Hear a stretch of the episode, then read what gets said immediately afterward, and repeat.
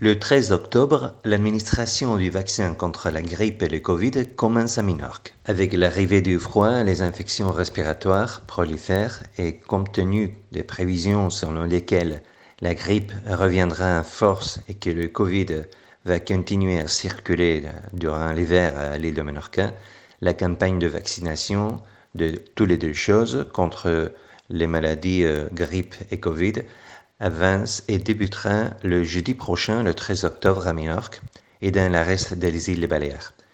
Ça a été expliqué le mardi dernier à la par la directrice générale de la santé publique et de la participation de Maria-Antonia Font et de la directrice des soins du service de santé des Baléares, Eugenia Carandey, lors d'une conférence de presse.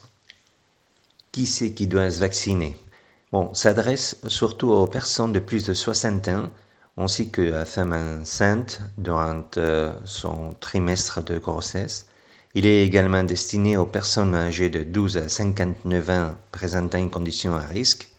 De même, les candidats à ces vaccins simultanés sont les personnels de santé, les sociétés sanitaires qui travaillent dans les soins primaires, les centres hospitaliers ou les résidences de soins gériatriques ou handicapés.